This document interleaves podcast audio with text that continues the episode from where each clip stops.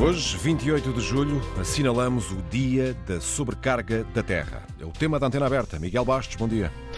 Assinalando assim o dia em que a humanidade esgotou todos os recursos naturais que o planeta consegue produzir eh, num ano. Ou seja, em termos ambientais, a partir de hoje até ao final do ano, o planeta passa a viver a crédito.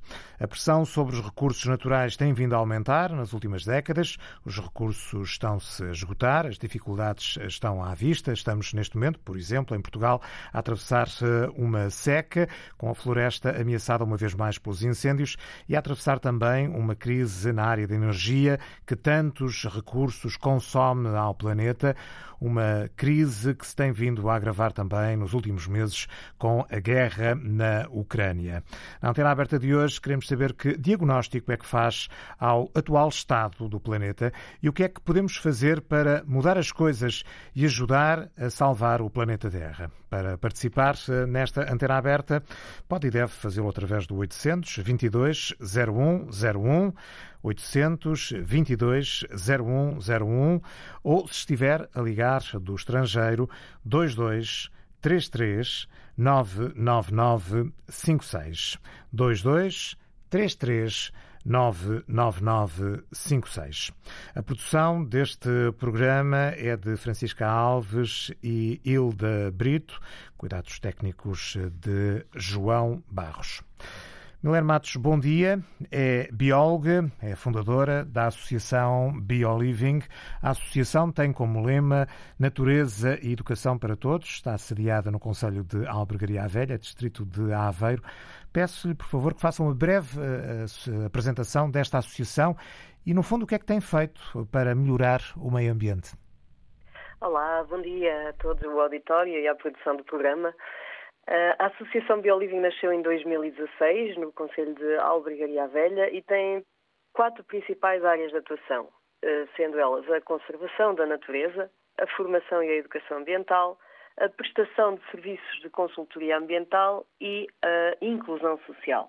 Portanto, são áreas bastante diversificadas, mas no fundo congregam eh, o que o nosso mote diz, que é prestar serviços de conservação da natureza e educação para todos. Portanto, nós utilizamos os recursos naturais precisamente como um elemento agregador de promoção da consciência ecológica e de, e de enfim, de ativação da coesão social, chamemos assim, ao criar Como é que uma coisa toca na outra? A, a, a no caso da coesão social, social. e ambiental? Uhum. Então, ao ter pessoas mais capazes, com maior capacidade de decisão mais capacitadas para a sua decisão individual e coletiva e ao gerar oportunidades, por exemplo, de emprego, de valorização e de rentabilidade económica dos terrenos, eh, diminuímos as clivagens sociais, criamos ah, fatores de oportunidade em que todos beneficiam, inclusive a natureza. Portanto, uma coisa está muito diretamente ligada à outra. Uma, uma sociedade mais feliz, mais capacitada, com mais oportunidades, é mais coesa e mais ativa em várias frentes, nomeadamente a consciência ambiental e, com isso, o comportamento que leva, uh, por exemplo, ao adiamento deste dia de overshoot, digamos, de, em que passamos a viver a crédito, como, como mencionaram. Em pouco mais de cinco anos, eh, já plantaram mais de 10 mil árvores, mais de 50 mil plantadas indiretamente. Gostava que me falasse desta distinção. Onde é que foram plantadas estas árvores? Bem, nós operamos principalmente no centro-norte do país. Essas 10 mil foram plantadas aqui próximo da nossa área de, de onde está a nossa sede, portanto em Albergaria Velha, também em micro-reservas que gerimos no Conselho de Estarreja, que é vizinho de, de Albergaria, e também em Aveiro. As restantes 50 mil, na verdade esse número já está desatualizado, já passa das 70 mil, uh, são árvores que nós... Um, digamos, em que funcionamos como mediadores e em que prestamos auxílio técnico a outras autarquias para efetuarem pela mão deles as plantações, mas com o nosso apoio e também com a cedência de árvores que nós disponibilizamos. E essa distinção é feita assim: são as que são diretamente plantadas por nós, em ações, por exemplo, de voluntariado organizadas por nós na nossa comunidade mais próxima, as outras são por outras entidades em que nós mediamos e facilitamos o processo dando também apoio técnico para que as plantações decorram da melhor forma possível e para que as árvores sobrevivam durante o maior tempo possível. Antecipou de alguma forma, uma, uma das minhas questões era quem é que plantava estas uhum. árvores, nomeadamente as 10 mil diretamente, por voluntários. Há gente que está neste momento a ceder os seus tempos livres para participar nestas vossas ações? Sim, nomeadamente nós próprios. Toda a direção da associação é voluntária. Quantas pessoas é que tem a associação neste momento? Uh, o corpo dirigente, digamos assim, somos cerca de 12 pessoas, mas mobilizamos regularmente uma comunidade de, de talvez 30 pessoas. E uh, já temos nove funcionários a tempo inteiro, uh, mas na verdade todo o corpo dirigente é voluntário, nós próprios, e isto leva bastante tempo. As nossas plantações são organizadas uh, por nós, portanto, tecnicamente fazemos a avaliação dos terrenos. quando eu digo nós, são biólogos, técnicos de, da área florestal, nomeadamente um engenheiro florestal também e um ordenador, um planeador do território. Fazemos a avaliação prévia dos terrenos, portanto, toda a validação científica, o tipo de solo, a exposição solar, a capacidade de carga daquele terreno, quantas árvores, de que espécies. E depois planeamos a plantação e no dia propriamente dito socorremos-nos de voluntários de pessoas que queiram ajudar. E sim, há muitas pessoas a disponibilizar e cada vez mais, felizmente, o seu tempo livre, por exemplo, feriados, sábados, domingos, para nos ajudar nestas, uh, nestas atividades. Neste caso estamos a falar de plantações, mas nós fazemos muito mais atividades que ou beneficiam a biodiversidade e os habitats presentes em determinada região, ou mesmo fazemos o restauro ecológico de áreas que estejam ecologicamente degradadas sendo que esta degradação pode ter eh, diversos aspectos. Por exemplo, podem ser áreas uh, ardidas, em que anos anteriores tiveram incêndios, podem ser áreas invadidas por espécies exóticas com comportamento invasor, pode ser, por exemplo, um eucaliptal que não esteja funcional e vamos reconvertê-lo para floresta nativa, ou mesmo áreas de, por exemplo, de deposição de, de aterros e de entulhos em que nós, em colaboração com os municípios, uh, limpamos essa área e reconvertemos-la com funcionalidade ecológica e social. Aqui a parte social é, por exemplo, se tivermos uma área degradada, torná-la num parque de lazer ou, ou, numa praia fluvial ou numa área ribeirinha que, de que todos possam usufruir. Eh, já aqui dissemos, a associação está sediada uh, numa região uh, eh, sobretudo ali no Conselho de Albergaria à Velha. Este mês houve um grande incêndio entre os Conselhos eh, de Albergaria, Oliveira das Mães e Estarreja. A vossa associação foi atingida. O que é que ardeu? Sim. Nós gerimos duas áreas que nós chamamos de micro-reservas, digamos, para a conservação da natureza eh, no Conselho de Estarreja.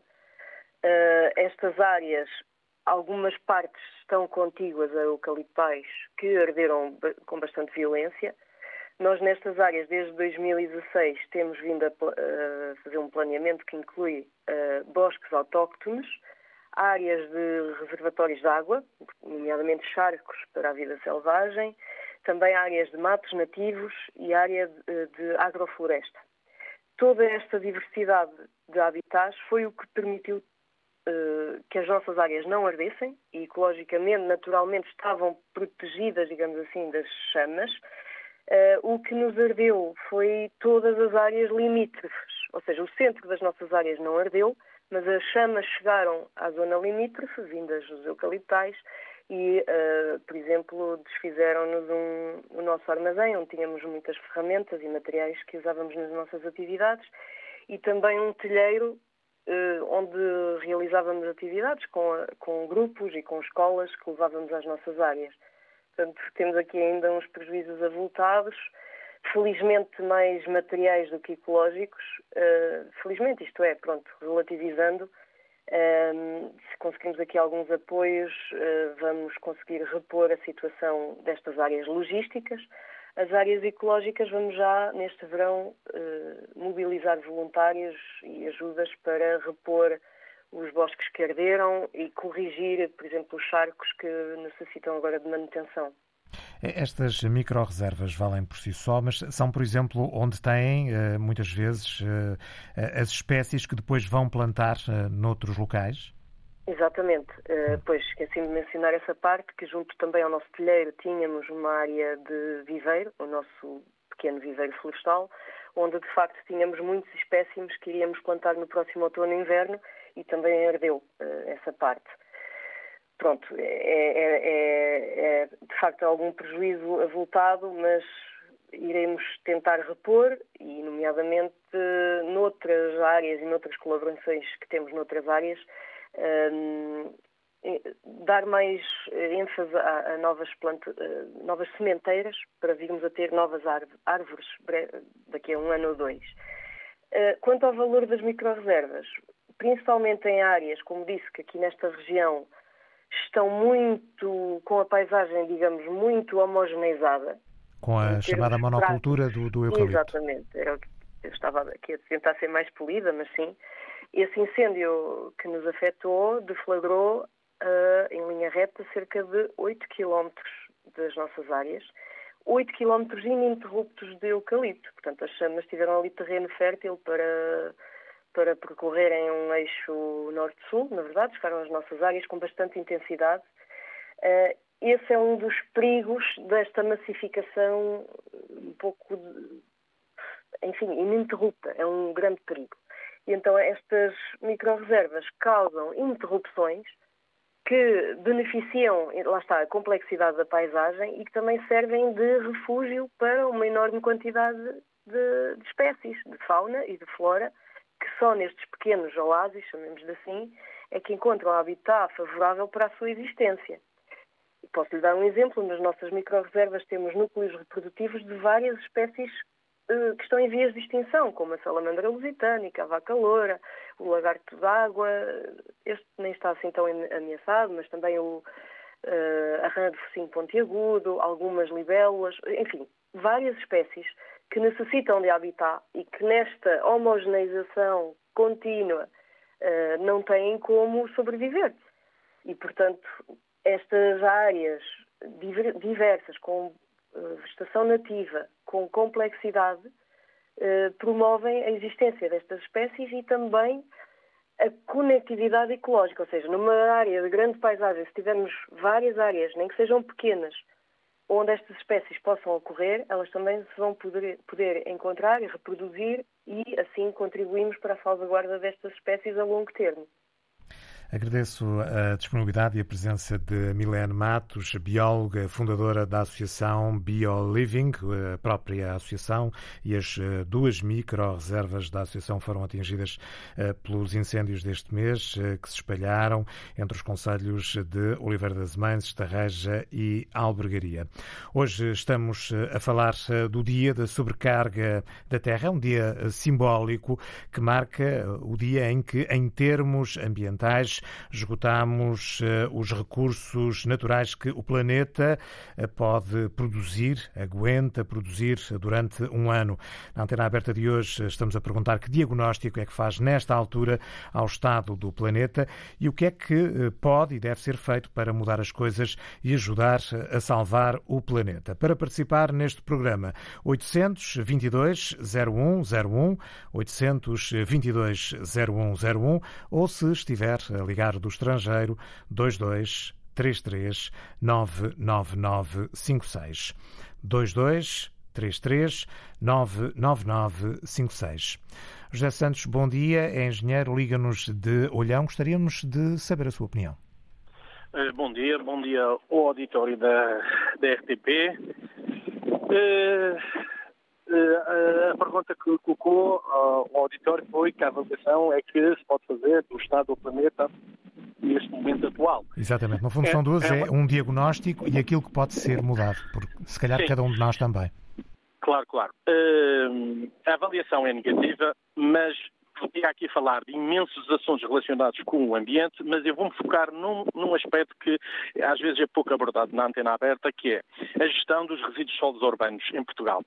Repare, nós temos uma taxa de reciclagem, eu não sei os números de cor, se, uh, os números que eu tinha eram números já de uns anos atrás, mas anda à volta dos 11%, ou seja, em cada 100 quilos de, de resíduos que os portugueses produzem, 11% é que é só reciclado. O remanescente, não é? Cerca de 80% a 90% vai para aterro. Repare, os portugueses vão ao supermercado, compram os seus bens, levam para casa, depositam ou no ecoponto ou num contentor indiferenciado e uh, matérias-primas como o vidro, o alumínio, o plástico, neste caso o PET, podia ser reciclado para dar nova, novas embalagens, não é? Uh, novas utilizações. E o que é que acontece? Acaba nos aterros. Veja, Assim, veja, assim, quer dizer, é complicado uh, uh, uh, o planeta ter uma avaliação positiva relativamente ao, consumo de recursos. Veja, eu acho que nós podemos já começar por aqui, relativamente à gestão dos resíduos sólidos urbanos em Portugal, Veja que, mais uma vez, nós não vamos cumprir as metas que nós somos obrigados a cumprir, porque nós tínhamos que atingir uma taxa de reciclagem à volta dos 50% e nós estamos com 11%. Ou seja, fazendo uma variação, repare, é, é muito difícil de atingir. Significa que Portugal novamente não vai atingir as metas de reciclagem dos resíduos sólidos urbanos. Obrigado. Obrigado pelo seu contributo. José Santos ligou-nos eh, de olhão com esta preocupação específica nas questões eh, da reciclagem, no facto de Portugal estar muito aquém eh, dos compromissos que assumiu em termos internacionais. A percentagem de reciclagem é ainda muito inferior àquilo que é desejado e àquilo que está assumido por Portugal em termos de compromissos internacionais. Fernanda Botelho liga-nos de Sintra, escritora. Bom dia, bem-vindo ao programa. Bom dia, bom dia. Um, eu sou escritora, mas sou também guia botânico, guia, guia de natureza e faço parte aqui em Sintra de um movimento que é o Sintra Sem Herbicidas. E a questão dos herbicidas é também. Está numa questão... zona muito rica e muito sensível em termos ambientais. E muito sensível, sim. E tenho presenciado, tenho testemunhado verdadeiras barbáries a serem feitas aqui na Serra de Sintra, com o uso de herbicidas mesmo à porta da serra, nas aldeias, e como se sabe, os herbicidas acabam por. Um, eles dizem que agora usam um herbicida ecológico, não existe tal coisa. Herbicida é herbicida e ao destruir as ervas destrói toda a rede de biodiversidade de, de, de abelhas, de joaninhas, de borboletas, de aves, de répteis, tudo o que dessas ervas depende também uh, desaparece. E, portanto, um, essa é uma questão que não é muito abordada. Sim, já é a Coercos, tem uma plataforma de municípios livres de era glifosato, mas agora é herbicida mais abrangente e algumas câmaras estão, estão, estão lá e fazem parte da, da, lista, mas depois não cumprem, não cumprem. Portanto, a questão dos herbicidas é uma coisa que uh, acho que era interessante uh, as pessoas uh, focarem-se um bocadinho mais nisso. Depois é a questão da reciclagem, que já aqui foi abordada. Eu moro numa aldeia e eu atrevo-me a dizer que a maior parte dos meus vizinhos não faz separação dos lixos. E não é por falta de contentores. Nós temos o contentor geral, aqui muito pertinho, e a 50 metros, literalmente, temos três grandes contentores de, de, de ecoponto. E a maior das pessoas deixa o lixo, até muitas vezes fora dos contentores. Gente nova, gente mais velha, tudo. E, portanto, a questão da reciclagem é uma coisa que tem que ser muito seriamente pensada. Eu não sei se com incentivos ou com multas, não sei, sinceramente, mas o governo tem de se debruçar muito bem sobre esse assunto. Escolas, eu faço alguns trabalhos como autora um, em escolas, sobre, vou lá falar de ecologia, de plantas, plantas medicinais, de ervas comestíveis, etc. E noto que há muitas escolas ainda que também não fazem esse trabalho de separar os lixos. E, portanto, há todo um trabalho aqui a fazer no nosso país sobre, sobre a reciclagem. Depois, sobre as florestas, que também já aí foi conversado e muito bem. Hum, é verdade que se plantam muitas árvores, mas também é verdade que esta nova lei de corte das árvores como preventivo de incêndios é um bocadinho absurda. E então as pessoas, com medo de serem multadas, acabam por cortar muitas árvores que nunca iriam arder, que são árvores que não ardem. Cortam ah, o que devem e o que não devem, no e fundo. O que, e o que não devem, sim, sim. Portanto, nós estamos a perder floresta a uma velocidade estonteante e continuamos com este paradigma de cortar para prevenir incêndios. Eu acho que é um, não sei, que não, não é uma boa estratégia. Um, depois ainda outra coisa, é a agricultura. Portanto, há aqui várias coisas. A agricultura uh, continua a ser autorizado uh, plantações intensivas de eucalipto, já sabemos, não é? Ainda agora outra senhora disse, mas tamanho da amendoeira, ali na zona do fundão, é uma coisa aberrante. No, no Algarve, no Alentejo, amendoeira intensiva, abacate, uh, as plantações de Odmira naquelas estufas, são tudo plantações que exigem muitos pesticidas, que exigem muita água e, como já se falou aqui em outros sítios, a água vai ser o grande problema do futuro. Portanto, não continuar a apoiar este tipo de agricultura não faz sentido, não faz sentido nenhum. E pronto, depois há aqui várias coisas que o cidadão comum devia também fazer no seu dia a dia. Por exemplo, isto agora se calhar vai chocar muita gente, mas uh, não é necessário tomarmos um banho por dia. Não é, a não ser que tenhamos trabalhos em que transpiremos muito e nos sujemos, etc. Agora, uma pessoa que trabalha em casa, como eu, que estou ao computador grande parte do tempo, faço passeios também, mas não é todos os dias, que, que, que me mês pouco, não preciso tomar um banho diário lá, não faço higiene, um banho diário gasta imensa água. Eu vejo, no, a minha mãe está no lar agora, infelizmente, e aquilo é banho aos idosos, à revelia deles, que eles detestam muitos deles, banho dia sim, dia não, chuleirada, ali a gastar aquela água toda, que nem sequer é reaproveitada, e uh, multiplicar por os lares todos deste país, que se calhar têm a mesma filosofia de dar banho aos idosos dia sim, dia não, a todos os dias, alguns, mais outro desperdício de água. Há que pensar muito, muito, muito bem a forma como gerimos a água. Pronto. Ainda há pessoas, uh, uh, por exemplo, a lavar uh, os legumes com torneira aberta, ali a correr, e aquilo vai pelo cano fora. Há pessoas a deitarem óleos no cano. Portanto, há todo um trabalho de informação, de, de, de explicar às pessoas o que é isto da pegada ecológica, que o planeta é finito, como sabemos, não é? E que temos de mudar esta mentalidade extracionista, exploradora do planeta. Ele não dá cá para nos servir. Ele é a nossa casa. E, e, temos de o tratar com respeito. E, e as pessoas não, não fazem isso, não fazem, não, não, não têm mas há todo um trabalho gigante aqui a fazer de, usando os média, não é? Um, que é um bocado por aí também que as pessoas ficam a perceber que de facto têm de acordar um alerta a vermelho. Um, porque de facto chegamos a meio do ano e já não temos recursos, não é? Pronto, é esta, esta é fronteira é tem, vindo, tem vindo a recuar. Eh, Fernanda Botelho, muito obrigado pelos seus eh, contributos, okay. por ter levantado aqui tantas questões. Obrigado eh, por ter vindo à antena aberta. Esta fronteira que estávamos a falar, que é uma fronteira temporal, este dia já se assinalou em dezembro. Estamos a assinalá-lo em julho, o dia em que a humanidade esgotou todos os recursos naturais que o planeta consegue produzir num ano. Ou seja, em termos ambientais, a partir de hoje, vivemos a crédito. José Sá Fernandes, bom dia, bem-vindo à Antena Aberta. Muito obrigado pela sua disponibilidade. É um ambientalista conhecido, coordenador do Grupo de Projeto de Preparação da Jornada Mundial da Juventude, um evento que começou ainda a preparar enquanto vereador da Câmara Municipal de Lisboa com o Ploro do Ambiente. No ano passado estava de saída da Câmara e recebeu o Prémio Gonçalo Ribartelos, prémio que partilhou com eh, a Aurora Carapinha. Que significado é que teve eh, para si a atribuição deste prémio?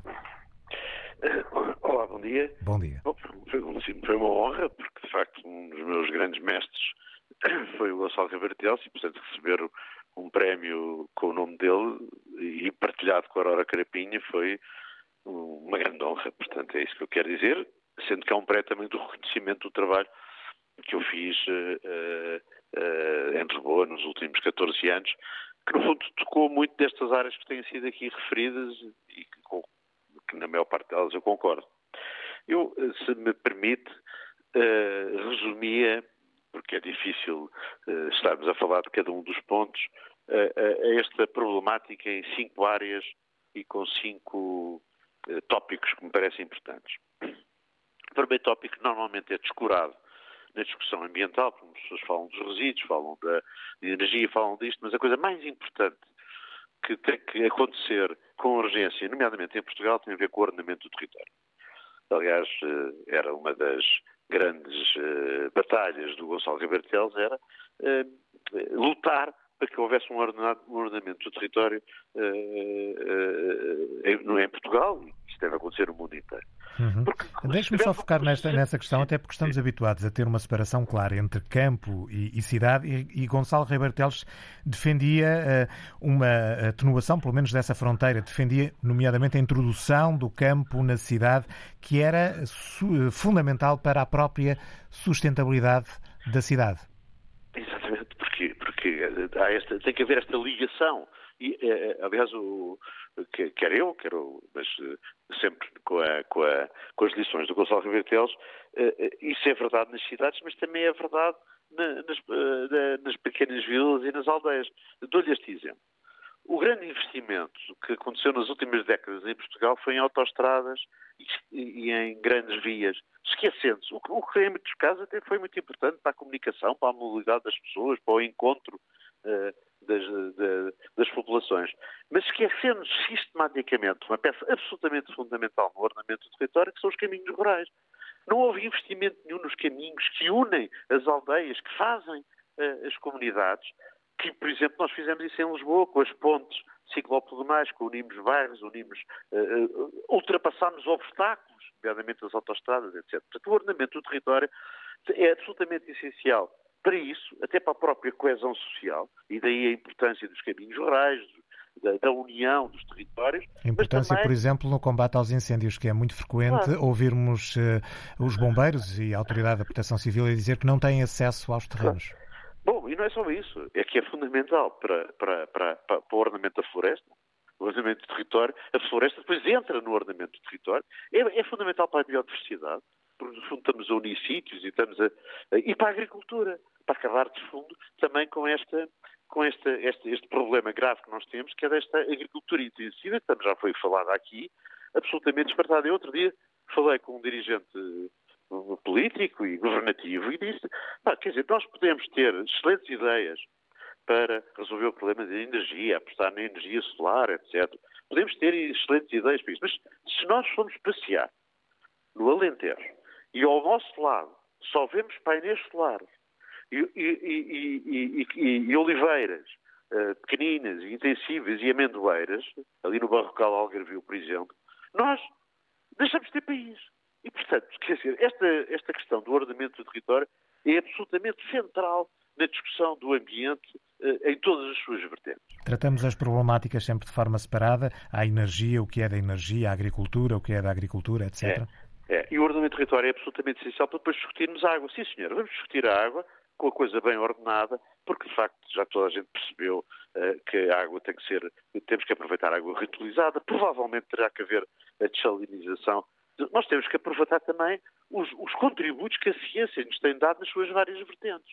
Mas já agora, só para juntando as duas coisas, uh, uh, nós em Lisboa fizemos provavelmente a maior coleção botânica no âmbito da capital verde europeia a maior coleção botânica que se fez em Portugal, com cientistas portugueses.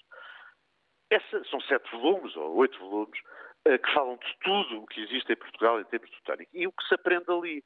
Nós, por exemplo, estamos em riscos de perder espécies uh, de botânicas que só existem em Portugal. E isto é uma coisa que as pessoas têm que saber. Portanto, eu, além do ordenamento do território, acho que uma coisa absolutamente essencial é a informação, mas a informação correta, a informação, a informação uh, acessível a todos. Portanto, eu apostaria uh, numa informação abrangente sobre todas as matérias, para as pessoas saberem isto, para, para aquela pessoa dizer, mas nós vamos perder estas flores que só existem em Portugal e com este, com este abuso que nós estamos a fazer no barrocal, algravio, etc., vamos dar cabo desta espécie? Não há outras maneiras de resolvermos este problema? E o problema da água para estas culturas intensivas não é um problema, não temos que arranjar outras maneiras. Não há agricultor. Eu conheço agricultores tradicionais, grandes agricultores, não a falar de pequenos, podia falar dos pequenos, estou a dar o exemplo de um grande agricultor que faz agricultura sem estes, estes, este, este tipo de agricultura intensiva, etc., que desordena o território, que, que desertifica o território e que, no fundo, Uh, uh, pensa numa economia muito rápida e de lucro rápido e não pensa no futuro. Mas se pensarmos isto no ordenamento do território e na informação das pessoas, a gente percebe como é que devemos gerir a água, como é que devemos gerir os resíduos, como é que devemos gerir a própria mobilidade. A própria mobilidade. Eu ainda ontem, num programa de televisão, havia um, talvez um dos maiores especialistas de mobilidade uh, a dizer que quando fez um, há 15 anos um programa, um livro sobre a mobilidade em Lisboa, se tinha esquecido das bicicletas. E estava arrependido disso. Pois, pois é, é que as pessoas uh, uh, têm. e porquê? Porque o especialista desta matéria e da outra matéria tem que falar, tem que falar uns com os outros. Hoje não se pode discutir nada do que seja ambiental sem estarmos à mesma mesa as várias componentes do ambiente, sejam as da biodiversidade, sejam as da, bio, as, as da água, dos recursos hídricos, sejam as da energia. E, portanto, essa é, parece-me a, a, a, maneira de nós, com o conhecimento científico que temos hoje, nós não podemos fazer isto também sem a ajuda científica, mas uma ajuda científica que esteja à volta da mesa de todas as suas componentes. Que coopere com as várias valências, não é? Claro, e ontem, por exemplo, agora já volta a mania das, das centrais nucleares que, que é por causa deste problema. Por causa agora... da questão energética com, com a guerra na Ucrânia. Mas como é que é possível? Depois do que aconteceu no Japão, depois de, de, do problema dos resíduos que ainda não está resolvido e o tempo que isso demora a ser feito, quando temos alternativas aqui para resolver essa, essa, essa matéria. E, portanto, eu acho que uh, uh, termino, enfim, posso falar de mais coisas, mas dizer, termino dizendo há três coisas que, uh, que, que, que me parecem absolutamente essenciais. Informação, acessível e a toda a gente, nós temos que a informação disponível e que seja completa no sentido que todas as, as, as áreas eh, ambientais devem estar em cima da mesa. A segunda, pensar seriamente que está na base de tudo é o correto ordenamento do território, seja aqui, seja onde for, não é? Do, do... E, e, depois acreditar de facto na ciência, mas que seja uma ciência. Eu, eu, eu conto sempre esta história. Na, na, nos fins do século XIX, em plena Revolução Industrial, juntavam-se no norte da Escócia uh, uh, uma série de pessoas. Eh, o nome era muito engraçado porque era, o Clube das Ostras. Não sei se é porque gostavam todos de ostras ou não sei. Mas juntava o, o, o, várias ciências à volta da mesma mesa para discutir o que é que, o que, é que estava a acontecer com a, com, com a descoberta da, da, da máquina a vapor.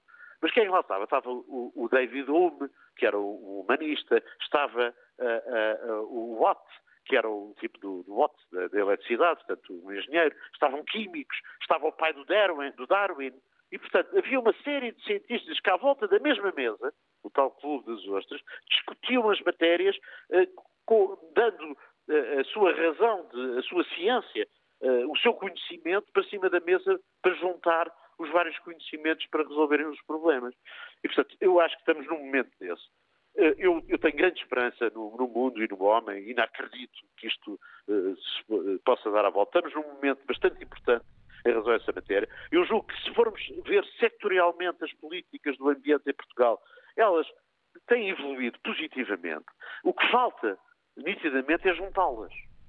Juntá-las com estas três vertentes. Ciência, informação às pessoas e uh, do território. Seria uma excelente forma de acabarmos esta conversa, mas eu queria ainda fazer uh, uma última questão. Já o dissemos aqui, atualmente é coordenador do grupo de projeto para a Jornada Mundial da Juventude, que se vai realizar no próximo ano, em Lisboa, um evento que vai juntar uh, milhares de jovens vindos de todo o mundo. Por si só é um, é, um, é um feito, aliás, mas há também aqui uma componente ambiental associada à semelhança do que aconteceu, por exemplo, com a Expo 98. Este evento vai se realizar numa zona entre os concelhos de Lisboa e Louros que estava já a precisar de uma requalificação.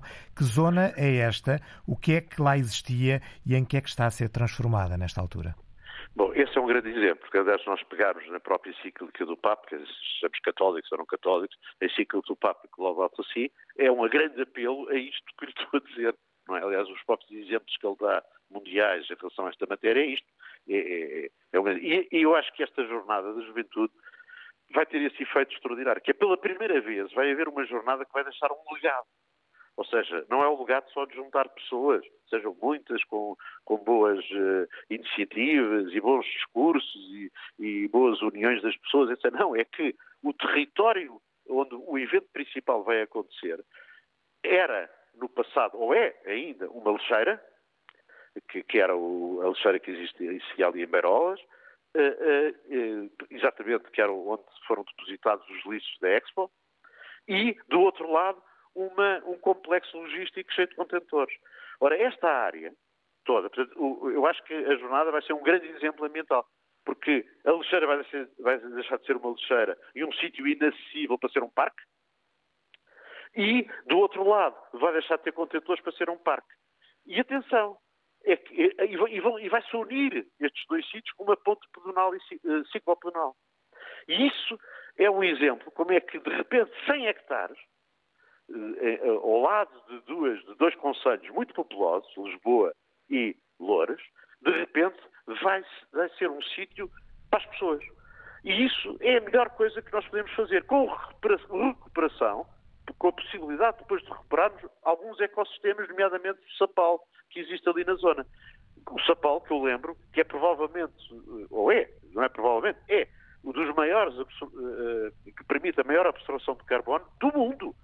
Mangais, sapais, são dos grandes servidores, de, de, de, carbono. De, de, carbono. E, portanto, o legado que se deixa após a jornada e depois de fazer os parques é absolutamente brutal. Ficamos com esse legado, José Sá Fernandes. Muito é obrigado pela sua disponibilidade, por ter vindo okay. ao programa.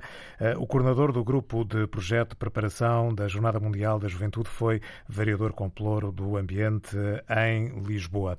Uh, estamos hoje a falar uh, do estado do planeta, que diagnóstico é que faz e o que é que podemos fazer para mudar as coisas. São questões que vou agora dirigir a Maria Pinto, Liga-nos de Lisboa. Bom dia. Sim, senhor, muito bom dia. Bom dia para o senhor jornalista e para, senhor, e para o resto do auditório.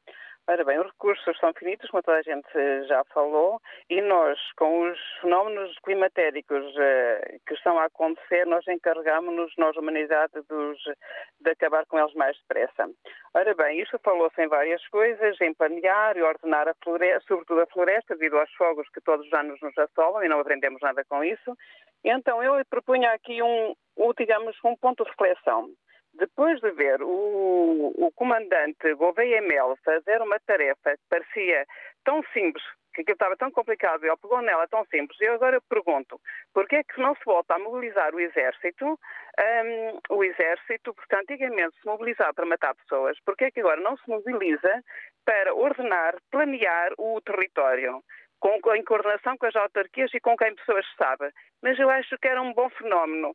E nas autarquias, pois eles sabiam como é que se faziam corta-matos, eh, como, é como é que os bombeiros podiam lá passar, criando depois corta-fogos, uh, criando lagos, charcas, mini-albufeiras, e, os, e, o exército voltava a, ser, voltava a ser obrigatório o exército, não só depois com, a, com, o rigor que o exército impõe, haveria com certeza menos criminalidade e, e havia uma melhor integração dos jovens. E, e havia o, o, a sensação de um serviço cívico que todos nós precisávamos e acho que seria tudo muito, muito que seria melhor. Eu proponho esta reflexão para é quem de, eu proponho esta reflexão para quem de direito voltar a mobilizar o Exército e eu acredito que deve haver muitas mais pessoas no Exército competentes além do Sr. Gouveia Melo, por quem eu tenho maior admiração e muitos portugueses têm, uh, para fazer isto. Porque eu este fim de semana fui viajar, a mim custou-me fogo já há dois, três anos, aquele mato volta a crescer, volta a fazer fogo. As pessoas perdem bens, perdem famílias, eu fico com uma dor de alma daquilo que acontece que nem, que não sei. E então, por que é que não se faz nada? cada um tem o seu papel, mas o governo tem o, tem o dever de orientar, e, de orientar e, e, começar a fazer a tarefa. Não é chegar, vamos apagar os fogos, vamos dar tantos milhões de euros em, em apagar os fogos. Porque não é assim que a coisa funciona, porque os fogos vão existir sempre, existir sempre, peço desculpa. Mas há uma coisa que se o ordenamento, se o território estiver ordenado, planeado, como deve ser, acredito que o Exército tenha pessoas competentes para fazer isso, de certeza que o fogo que existe, que vai haver com certeza, mas não vai ter as proporções vai tão um devastadoras que agora têm. Obrigado, Maria Pinto. Envolver o Exército é uma ideia que deixa. Ligou-nos de Lisboa. Vamos ouvir Jorge Ribeiro. Liga-nos de Gondomar. Bom dia. Bom dia. Uh, uh, é o seguinte, eu vou tentar ser rápido. É o seguinte, eu, uh, sobre a sustentabilidade, passa por, por os políticos no mundo terem a coragem eh, e a preparação de esclarecer as pessoas que a proteína animal é o problema número um da insustentabilidade. Há mais de 50% do aquecimento global é provocado pela devastação das florestas eh, para a produção de animais pelos gases e os gases metano que provocam. Quase todas as doenças atuais são provocadas por a proteína animal. 60% das pessoas em Portugal são obesas ou a caminho. Isto é inacreditável. Todos os dias, milhões de animais são mortos às mãos do homem para se alimentar e criar duas, as suas próprias doenças. Uh, portanto, uh, de, de, já agora, uh, pergunto se matava o animal que tem em casa, o doméstico, para se alimentar. Depois, é a questão da imprensa. Nas coisas que mais me chocam é a imprensa, e o seu, que é o segundo poder em Portugal e no mundo, em vez de esclarecer, uh, uh, fomentam todos os dias os pratos saborosos que tantos nos habituamos. Nós somos aquilo que comemos. Eu sei que uh, não é fácil. Mudanças, mas eu fiz. Por muito absurdo que pareça, as carnes provocam em nós problemas neurológicos de crueldade ao ponto de criarmos guerras, etc. Isto é real. Tenho, tenho 67 anos, já tive imensos problemas de saúde, hoje sinto-me esclarecido e no caminho certo, e muito mais feliz. Matava o, o, o seu animal para. É lógico, logicamente que a minha, a minha, a minha questão é. Eu escrevi isto, é logicamente que a minha questão é, é, é esta. É a mais fulcral, penso eu. É, é, o maior problema deste mundo é o aquecimento global e o aquecimento global é, é, através de tudo aquilo que nós sabemos, mas também através de, de que, que, é a parte mais importante, não é, não é o petróleo, não é, é os, o metano que os animais provocam. Nós, uh, por exemplo, no Brasil, uh, uh, estamos a ficar sem aquele pulmão, enfim, porque, enfim, por gente de baixo, de baixo calibre no poder, mas estamos a ficar sem aquele pulmão como em todo lado. Nós, para criarmos animais, precisamos de gastar imensa, imensa, imensa água. As pessoas nem, nem imaginam o, o, problema disto. Eu estou, estou, a falar um bocadinho em cima, em cima do, do, do joelho, mas, uh, mas. penso que a ideia passou, de facto, a mudança, e agradeço a Jorge Ribeiro, ligou-nos de Gondomar, a mudança que todos nós também podemos fazer, mudar hábitos alimentares para ajudar a salvar o planeta. Anabela Santos, bom dia. É bióloga técnica da Associação de Defesa do Património Cultural e Ambiental do Algarve, Almargem. A associação está sediada no Conselho de Silves, que nos últimos dias foi também palco de um grande incêndio. O Algarve é conhecido sobretudo pelas suas praias, como destino de verão, mas também tem zonas de serra onde os incêndios são frequentes. Eh, quais são as zonas mais vulneráveis aí na região onde está? Bom, bom dia. Bom dia, bem-vinda. Eh, muito obrigada pelo convite.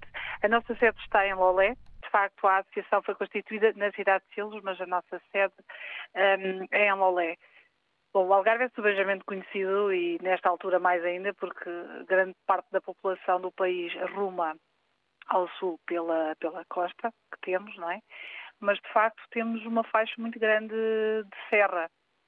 E eu diria que neste momento, uh, nesta altura do ano, é sempre hum, uma, uma preocupação acrescida uh, pela nossa serra, porque infelizmente também somos assolados constantemente e ciclicamente todos os anos com incêndios nesta faixa que temos aqui na, na região. Portanto, diria que esta é sempre a nossa preocupação, porque temos um interior, tal como o resto do país, despovoado, com população muito dispersa, casas muito dispersas, esse é outro dos problemas. O que agrava o problema incêndios. neste caso. Exatamente, exatamente.